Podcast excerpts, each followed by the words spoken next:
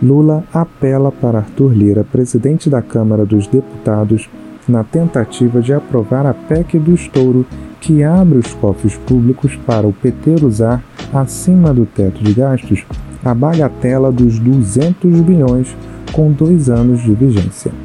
Lula se reunirá com Lira para tentar fazer articulações políticas com o objetivo de conseguir apoio. Líderes do Centrão apoiam a ideia de um valor mais realista para viabilizar apenas o benefício de 600 reais para os vulneráveis do país, sendo suficiente 80 bilhões para custear com vigência de dois anos para não gerar prejuízos de longo prazo para a União.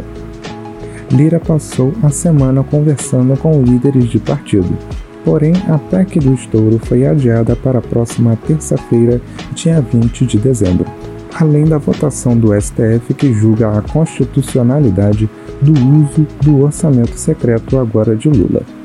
Se mantiver o padrão Lula de qualidade, o presidente eleito arrumará mais algum cargo ou gasto extra para tornar seus interesses pessoais em realidade, para alimentar o seu grupo político. Curta, comente e compartilhe o que é verídico na notícia.